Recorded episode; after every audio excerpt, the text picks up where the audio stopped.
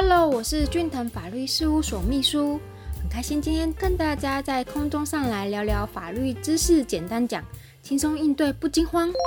为什么远景找我闲聊呢？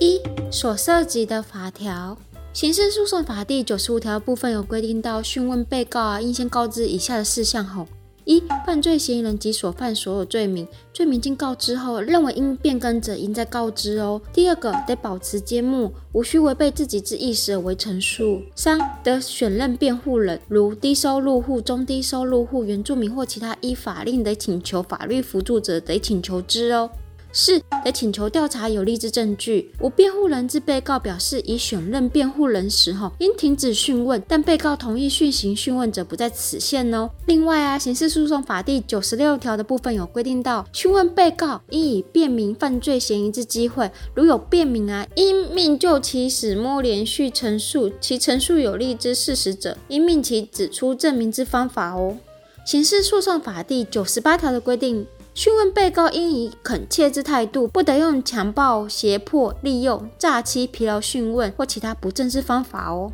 刑事诉讼法第一百条的部分，被告对于犯罪之自白及其他不利之陈述，并其所陈述有利之事实及指出证明之方法，应于笔录内记明正确哦。刑事诉讼法第一百条之一的部分，讯问被告应全程连续录音，必要时并应全程连续录影。但有急迫情形且经明笔录者，不在此限哦。笔录内所记载之被告陈述与录音或录影之内容不符者，除有前项但书情形外，其不符之部分不得作为证据哦。第一，录音、录影资料之保管方法。分别由司法院、行政院定之。刑事诉讼法第一百条之二的部分，本章之规定，于司法检察官或司法警察讯问犯罪嫌疑人之准用之哦。二、可能发生的情况，有时候啊，侦查机关可能是因为某些原因，或者说他只是想要很简单的先了解说，哎，被告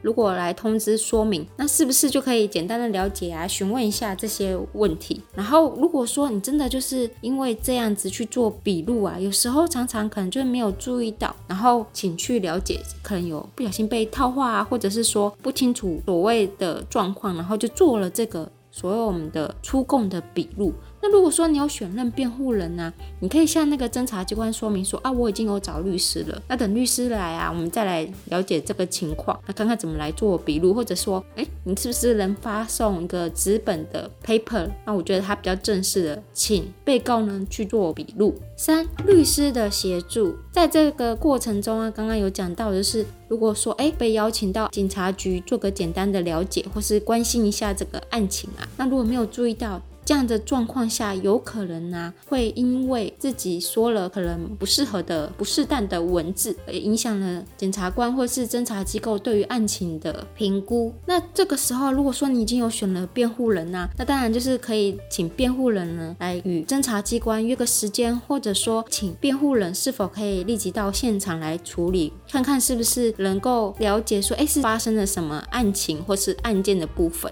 然后如果说，哎，真的是不小心被被直接请到了法庭上嘛，对不对？那这样子是不是律师就可以去陪同？律师其实在这个情况下是可以去陪同，然后去了解整个案情，也可以跟当事人先了解一下，这到底是发生了什么事情，怎么会被机关请去简单了解事情呢？非常感谢您的收听，以上出处为俊腾法律事务所江小俊律师版权所有，服务专线零三四六一零一七一。